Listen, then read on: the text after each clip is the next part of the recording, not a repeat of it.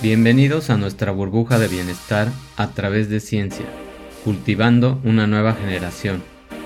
Este espacio de tiempo e información empoderada fue diseñado para que puedas tener una aventura relajante con tu salud interior, entendiendo sus cinco pilares centrales que también son los que construyen tu vida. Profundizaremos en la ciencia y el bienestar o wellness de la nutrición, el ejercicio y el metabolismo, las emociones, la conciencia y meditación y la abundancia.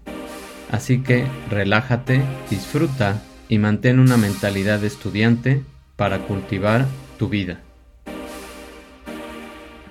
Bienvenidos a nuestro episodio 29 de nuestro podcast Cultivando una nueva generación.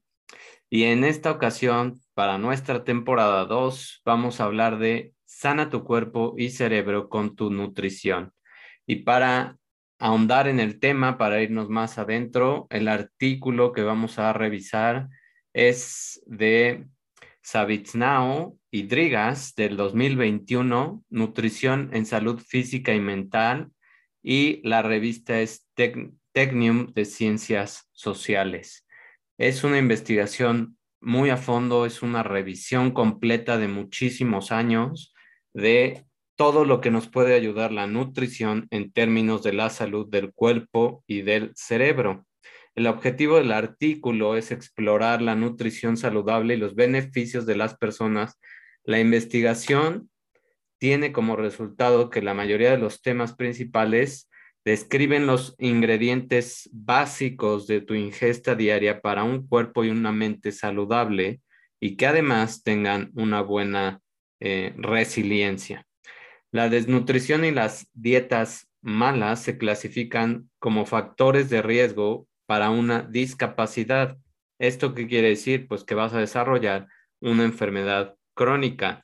En muchos países ricos, el consumo de alimentos poco saludables es un factor de riesgo importante para desarrollar estas enfermedades crónicas, como ya lo hemos mencionado. Por tanto, la falta de nutrientes esenciales es un factor de riesgo de mortalidad infantil en el opuesto de los países pobres.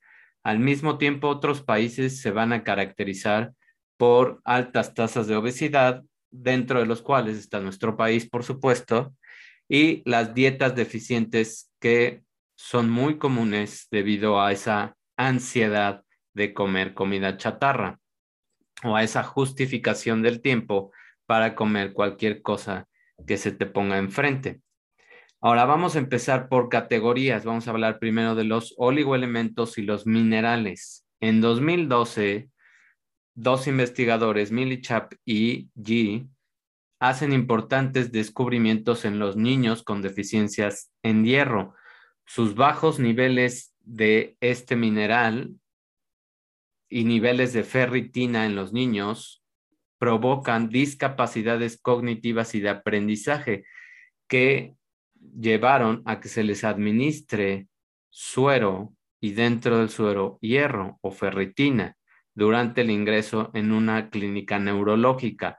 Fíjense qué importante es, estamos teniendo una deficiencia neurológica por una falta de hierro.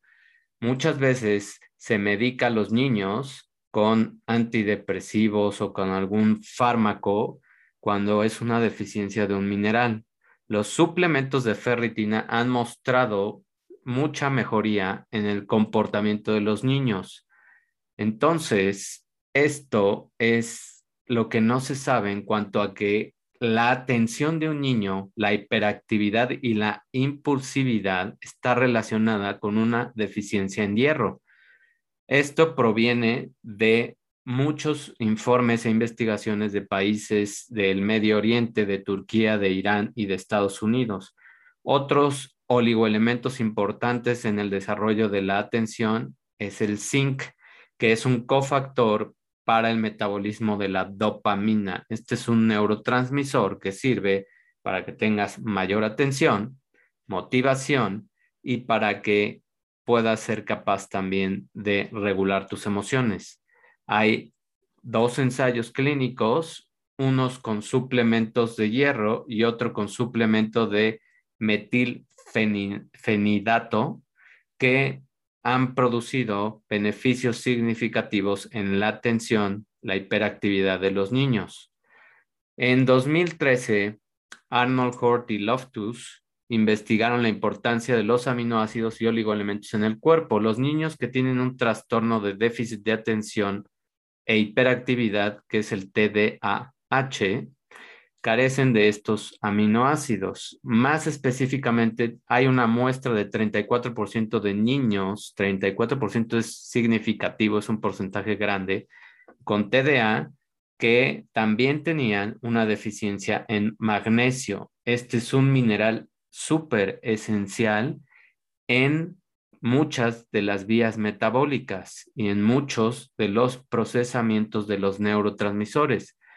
Más específicamente estos niños, esta muestra de niños, lo que tiene es deficiencia en aminoácidos como triptófano, la tirosina, la fenilalanina, que son aminoácidos aromáticos esenciales que se necesitan para la producción de neurotransmisores. La insuficiencia de hierro es muy común en los niños que tienen TDA y es una coenzima, un cofactor, no coenzima, es un cofactor importante para la producción de las catecolaminas, que son también em, compuestos que nos van a ayudar a mejorar la atención y el aprendizaje. En una encuesta que se realizó, 73 niñas que tenían TDA, que tomaban suplementos de hierro, mejoraron su aprendizaje verbal y su memoria. Entonces, muchas veces nos tenemos que dar cuenta de qué tipo de minerales están teniendo una baja, porque la alimentación ya no es como antes. Ya mucha de la comida que utilizan los padres a veces es empaquetada, es pues comida que tiene muchísimos químicos, pero tiene falta de minerales. Entonces hay que suplementar a los niños. Sandstedt en 1986 presentó una historia de la influencia de estos oligoelementos en el desarrollo y la función del cerebro. O sea, no nada más afectan la atención, afectan su desarrollo y las funciones. Se ha demostrado que los niveles elevados de plomo en el medio ambiente, como el agua, causan muchos problemas en niños y en adultos. En México tenemos altos niveles de plomo en el aire. Entonces, debemos de cuidar este tipo de compuestos. Los niños que son expuestos al plomo tienen un coeficiente intelectual más bajo y déficit de atención. Aguas aquí porque entonces quiere decir que podemos suplementar a los niños con estos minerales que se mencionaron hace dos segundos. A ver si te acuerdas, que son zinc y el hierro, ¿sí? Por eso también tenemos que tomar más consideración en lo que están comiendo los niños. El mercurio es un segundo elemento que, que afecta mucho al sistema nervioso y los niños que aún están en el útero, los fetos de mujeres embarazadas que comieron algún eh, dieta alta en atún enlatado o en pescados que tienen alta cantidad de mercurio se vieron gravemente afectados. Hay riesgos en la, em, la forma de su desarrollo motor, en que no tienen buena atención en la visión y en la audición. Además, aumentan la violencia o pueden aumentar la muerte a una edad eh, prematura. El yodo también se asocia con una lesión cerebral debido a una deficiencia. Un ejemplo típico es la deficiencia en la etapa materna durante la gestación que retrasa el desarrollo del cerebro fetal. Por eso son muy importantes los suplementos durante el embarazo. El cobalto es el cuarto oligoelemento, parte de la cobalamina, que es la vitamina B12, cuya deficiencia se ha relacionado con anemia y disfunción cerebral. Además, los niveles de hierro y ferritina se relacionan con las neuronas dopaminérgicas, como mencionamos hace rato, y en consecuencia la carencia se relaciona con un mal humor. La falta de cobre asociada con la falta de mielina Y la mielina, acuérdense que sirve para mejorar tus conexiones cerebrales. Torres y Vega en 2012 investigaron y, encontraron que la falta de nutrientes como aminoácidos y oligoelementos tiene efectos negativos graves en el desarrollo parietal que controla funciones motoras, cognitivas y emocionales, o sea, funciones de movimiento, funciones de aprendizaje y tu estado emocional. Simplemente por una falta de ciertos minerales, que ya mencionamos tres, y de aminoácidos, sobre todo los aromáticos, que son los que producen neurotransmisores. Los oligoelementos básicos como el hierro, zinc, cobre y selenio son cofactores en muchas enzimas involucradas en procesos metabólicos y antioxidantes que son esenciales para síntesis de catecolaminas que regulan tu estado emocional. También ayudan a protegerte de los radicales libres y a reducir el estrés oxidativo. El estrés que tenemos todos los días simplemente por vivir en una ciudad donde hay mucho, eh, mucha contaminación, una mala calidad del aire la mayoría de las veces, y por supuesto, si a eso le añades que comes comida empaquetada, chatarra procesada, que tienen las etiquetas que es saludable, pero atrás de la etiqueta te das cuenta que no tiene nada de nutrientes, pues échale más y más. Obviamente, por eso hay altas tasas en la adolescencia de déficit de atención, de casos de depresión, de ansiedad, etcétera, ¿no?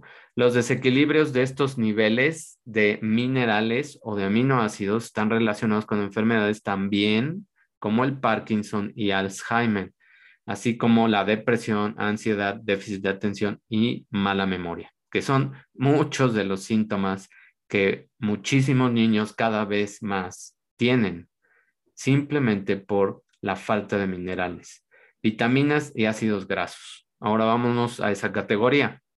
Más específicamente, la deficiencia de la vitamina B12 causa anemia, lo que conduce a un aumento de la homocisteína y por lo tanto aumenta el riesgo de enfermedades cardiovasculares, cardiovasculares y cerebrales por deficiencia de vitamina B12. La deficiencia de esta vitamina también daña el sistema nervioso y se recomienda esta vitamina B12 y omega 3 en combinación con una restricción en el consumo de azúcar, edulcorantes, o sea, todos esos azúcares que te tomas para ahorrarte calorías, como canderel, stevia, este, acesulfame, aspartame, etcétera, ¿no? Todos estos que están en los productos que dicen cero azúcar. Todos esos productos que dicen cero azúcar no tienen, no es que no tengan azúcar, tienen un edulcorante, un edulcorante artificial, un eh, azúcar artificial, y ese es mucho más tóxico que la propia azúcar. Las dos son tóxicas, pero es más la otra porque está disfrazada, comes más porque en teoría tiene menos calorías, entonces dices que engañas a tu cuerpo, pero lo único que estás haciendo es dañar a tu metabolismo y a tu cerebro. Entonces, aguas. Los alimentos que tienen también muchos colorantes, que son varios de los que están eh, procesados y empaquetados, pues tienen este tipo de elementos que también son tóxicos para tu cerebro. En 2006, Schleistoff investigó que si la suplementación con vitamina D puede ayudar a un paciente con insuficiencia cardíaca congestiva y él planteó una hipótesis donde la vitamina D puede contribuir a, la patogenia y a los síntomas de esta enfermedad crónica.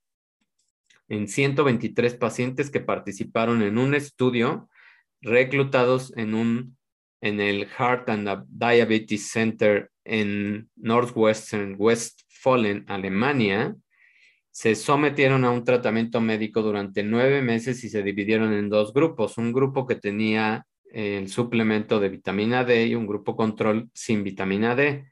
Los resultados de este estudio demostraron que el suplemento con vitamina D aumentó la citocina y suprimió la hormona paratiroidea. Estos hallazgos son muy importantes porque las citocinas son proteínas antiinflamatorias que parecen tener importantes acciones de protección cardiovascular y el aumento de los niveles en suero de la hormona paratiroidea que afecta o disminuye los problemas cardíacos. La vitamina B12 en una primera infancia, cuando hay carencia, provoca problemas en la memoria, en la atención, en el aprendizaje y en funciones ejecutivas. Vitamina B12, otra vez la estamos viendo aquí. Por último, es necesario examinar el papel potencial de muchos micronutrientes como el ácido fólico, riboflavina, piridoxina y la colina. Todos estos son parte de las vitaminas del grupo B. El complejo B tiene todas estas vitaminas, o sea que la suplementación con este complejo es muy buena para niños y adultos. Obviamente, em, bueno, es muy difícil que llegues a un exceso de esa suplementación, a menos que te tomaras tres, cuatro cápsulas diarias. Pero como es un eh, complejo de vitaminas hidrosolubles, es más fácil de eliminar por tu cuerpo. Entonces, no te hace daño tener esta suplementación. Es necesario también examinar que muchas de estas vitaminas participan en el desarrollo de tu cerebro y del aprendizaje. Por eso hay tantos problemas ahorita con la distracción de los niños y con la asimilación de lo que están aprendiendo.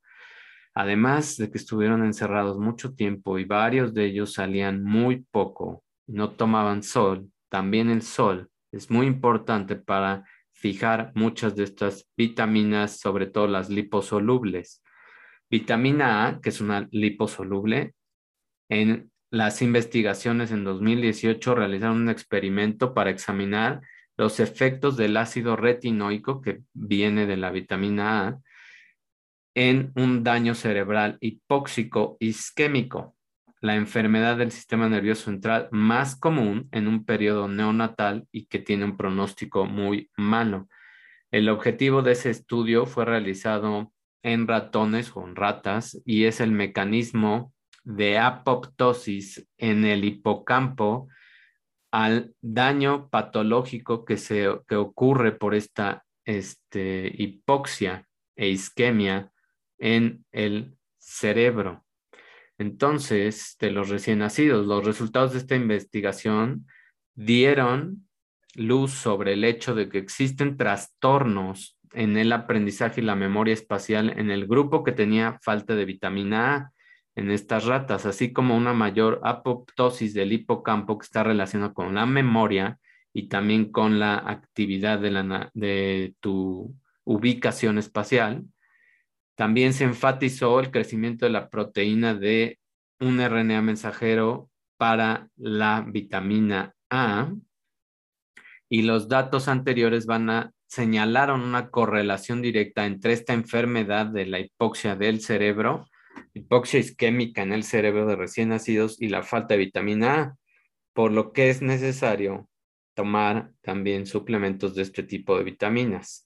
La piridoxina normaliza los niveles de serotonina. Esta ya es del grupo de las vitaminas B. Así como enfermedades neurológicas como la depresión y muchos tipos de enfermedades eh, degenerativas. Se enfatiza también los suplementos de piridoxina que reducen un comportamiento agresivo. O sea, es que la vitamina B6, que es la piridoxina, nos va a ayudar a regular toda esta producción de neurotransmisores que regulan nuestro estado de ánimo, nos hacen menos agresivos y menos eh, propensos a desarrollar depresión. Lanch en 2007 está de acuerdo que estas vitaminas funcionan como nutrientes esenciales involucrados en un desarrollo normal y funciones del sistema nervioso central. Incluso se puede suponer que la deficiencia de estas vitaminas puede contribuir a trastornos que ya mencionamos, déficit de atención, problemas de aprendizaje y e hiperactividad. También se ha sugerido que varias vitaminas están involucradas en la patogenia de esta enfermedad que Ahora muchas este, personas y muchos padres que desconocen por qué tienen esa enfermedad los niños, los llevan a un psicólogo o psiquiatra y estos les recetan antidepresivos o algún fármaco que los daña muchísimo, muchísimo más. Lo único que hay que hacer es suplementarlos con vitaminas. ¿Qué vitaminas están relacionadas con este déficit otra vez? A, B2, B3, B6, B9, B12, D y E. O sea, un complejo B y vitaminas liposolubles A, D y E. Patrick y Ames en 2015 señalaron que la serotonina regula el déficit de atención, el trastorno de hiperactividad y el comportamiento impulsivo, además del el aprendizaje social, de ser más sociable y la toma de decisiones. O sea, muchísimas, muchísimas actividades que necesitamos como seres humanos.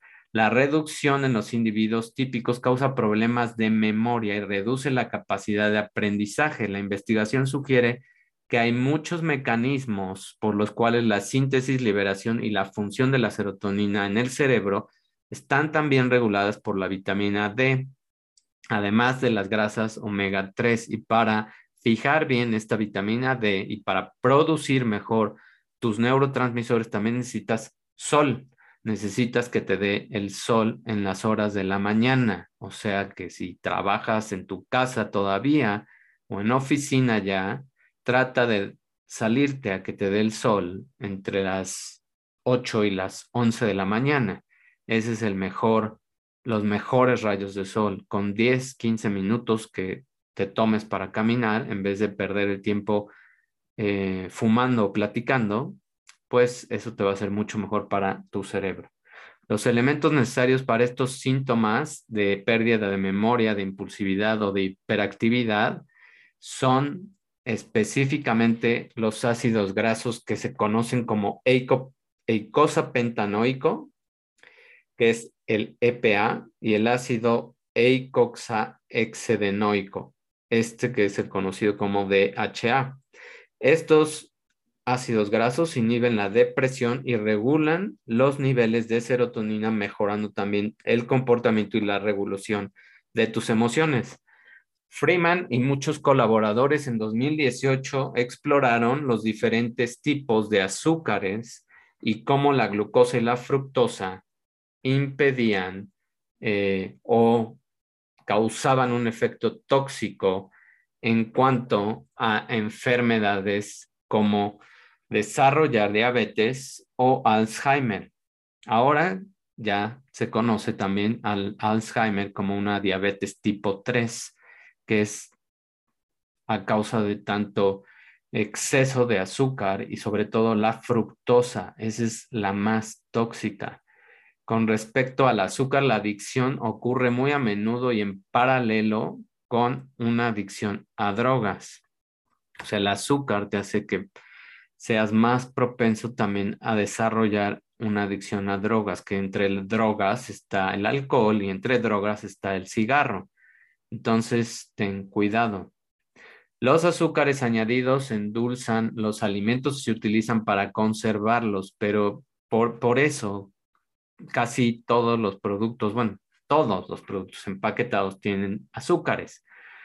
Nada más voltea las cosas y lee. Ahora ya nos ayudaron aquí en México a poner las, eh, los sellos donde dice exceso de azúcares. Entonces, ya te están ayudando, pues tú también ayúdate. Cada que veas ese sello, pues mejor escoge otra cosa. Todavía vivimos en un país donde podemos encontrar muchos alimentos que no sean de ese estilo de procesados. Es bien sabido que el consumo de azúcar aumenta los problemas como obesidad, caries y riesgos cardiovasculares. El objetivo del artículo en 2017 por Fiedler revisa la evidencia sobre efectos en la salud de los bebés, niños y adolescentes por excesos de azúcares. Es probable que muchos bebés, así como en la primera infancia, cuando ingieren azúcares, consuman ese sabor dulce de alimentos en la niñez y en la adolescencia o sea que si abusas de las fórmulas de leche, que muchas veces traen muchísima azúcar, lo más seguro es que en, la, en una infancia más avanzada y en la adolescencia, tus hijos se vuelvan más afines a consumir este tipo de productos. Y entre menos los tengas tú a la mano, entre menos tú como adulto los consumas, más les vas a dar a ellos la ayuda de no necesitar esos azúcares. Este hecho se relaciona con una mayor incidencia, ya lo dijimos, de caries en los dientes, adiposidad y enfermedades cardiovasculares, así como la diabetes tipo 2. White y Walrach en 1995 revisaron una evidencia científica sobre la relación entre el azúcar, el comportamiento y la función cognitiva, o sea, tu aprendizaje. Su primera hipótesis es que la sacarosa daña el comportamiento y esto se descubrió desde 1922. Entonces ahora vas a preguntar, ¿por qué tanto tiempo hace que se conocía todo esto? Ya vamos para casi 100 años y apenas hay gente que está tomando conciencia. Pues porque muchas personas viven en el día a día por falta de minerales, falta de aminoácidos, nutrientes pobres y siguen en el ciclo de consumir cosas tóxicas. Entonces, deja esa comida y empieza a comer comida real. En el pasado, el azúcar estaba asociado con un síndrome también de fatiga crónica. En este artículo también hay una relación entre la sacarosa y la hiperactividad y un comportamiento más agresivo. Una primera teoría dice que el azúcar refinado va más a hacerte alérgico a cierto tipo de alimentos. Otra segunda teoría explica que la hipoglucemia reactiva es debido también a un exceso de este azúcar, como ¿Cómo es posible que si consumo un azúcar tenga episodios de hipoglucemia? Pues sobre todo, por ejemplo, los azúcares artificiales, los edulcorantes, causan este efecto.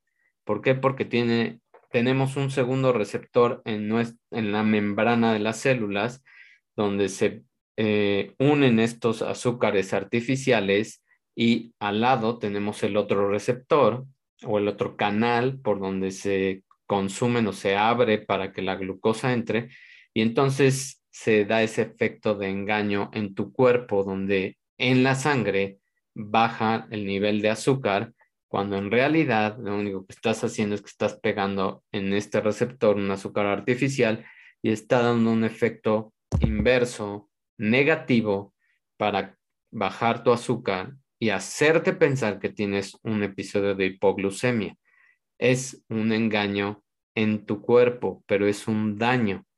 Entonces, esto que hizo, pues se vieron que el efecto de la sacarosa es dar una hiperactividad y además las personas que consumen estos alimentos que tienen muchos edulcorantes artificiales, aditivos, etcétera, tienen mucha ansiedad.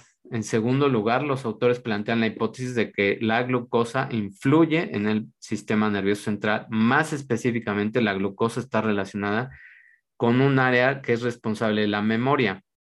El hipocampo, que es uno de los principales eh, regiones para la memoria, está afectado por el consumo de, esta, de este azúcar, de la glucosa. El último caso de investigación es como los bebés que consumen este tipo de eh, fórmulas que tienen mucho azúcar, pues llegan a un estado de estar prácticamente como sedados.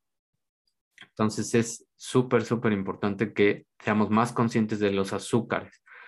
Además, aumenta la serotonina en el cerebro y eso puede inducir al sueño. Por eso cuando consumes este, productos que tienen mucho más azúcar, te sientes con fatiga mental te sientes con ese, esa sensación que en México le decimos mal del puerco. ¿Por qué? Pues porque consumiste mucha azúcar en la comida que, trae, que, pues, que ingeriste. Eso es lo que produce esa fatiga mental. La investigación en 2011 de Lee Blunden y Milt examina, hay una posible interacción entre el sueño, la dieta y la hiperactividad. Este estudio se realizó en Australia del Sur y examinó 91 niños entre 6 y 13 años. se utilizó un cuestionario de frecuencia de consumo de alimentos en el Victorian Cancer Council y también se tuvo en cuenta la ingesta de energía y carbohidratos de los refrescos que se calculó por separado. El sueño se midió con una escala de trastornos del sueño para niños y el principal consumo de este estudio fue que los niños con trastornos del sueño consumían más grasas, carbohidratos y azúcares, grasas saturadas, grasas tóxicas, trans también. Específicamente, el consumo de azúcar se asoció con tienen más sudores nocturnos y trastornos respiratorios o apneas. En 2008, Gómez Pinilla investigó la nutrición en las y la relación que tiene con las hormonas y presentó un estudio al que se refiere que varias hormonas como la leptina, grelina e insulina ingresan al cerebro o se producen en el cerebro e influyen en la capacidad de aprendizaje. Esto ya lo hemos revisado previamente. Estas tres hormonas son de las principales que regulan tu hambre y tu saciedad y son mensajes de cuando hay alimentación, cuando hay hambre y los, las señales que mandas al cerebro. No es de extrañar que todas estas señales viscerales, o sea, de tus intestinos, son factores esenciales para el tratamiento de trastornos psiquiátricos. Otra vez, un trastorno psiquiátrico asociado a tu nutrición. Entonces, tu cerebro, tus emociones y todo lo que está pasando se controla con la alimentación también que estás teniendo. El cerebro consume una cantidad muy grande de energía en relación con todo el resto de tu cuerpo. Por lo tanto, la comida que ingieras es primordial y los nutrientes es esencial que sean específicos para funciones de aprendizaje.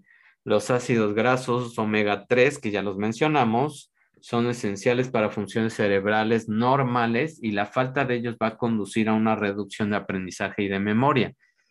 Hay muchos estudios epidemiológicos que indican que alimentos en grasas trans y saturadas afectan negativamente el aprendizaje. También se ha demostrado que el ácido fólico en combinación con la, el complejo B es eficaz para prevenir demencia y depresión. Los alimentos antioxidantes que están en las vitaminas E, en cúrcuma y en los micronutrientes que son esenciales, son minerales esenciales, que están en, por ejemplo, espinacas, brócoli y en las papas, ayudan a la homeostasis o el equilibrio. Estos efectos de la dieta y la salud mental se pueden transmitir además de generación en generación, que es la parte epigenética. Nosotros pensamos que solamente comer mal o comer procesado está afectando a nuestro cuerpo, pero no. Además, estás afectando a tres, cuatro o cinco generaciones hacia adelante.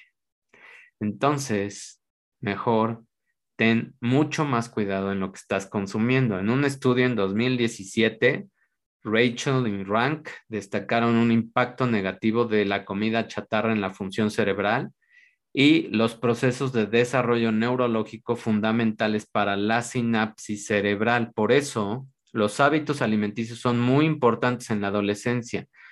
Los adolescentes acostumbran comer esta comida chatarra en exceso porque piensan que no les va a hacer daño, piensan que todavía son jóvenes y que pueden hacer este tipo de abusos de comida chatarra. Pero este hábito provoca cambios neurobiológicos específicos que impactan en el desarrollo de neurocircuitos frontoestratiales y frontotemporales, o sea, tu memoria y tu capacidad de resolver problemas. Una dieta vegana y vegetariana tiene resultados positivos para la salud y la enfermedad, específicamente contribuye a un peso y a un estado metabólico más regulado, a regular también la glucosa, la insulina, lípidos plasmáticos, así como muchos marcadores inflamatorios.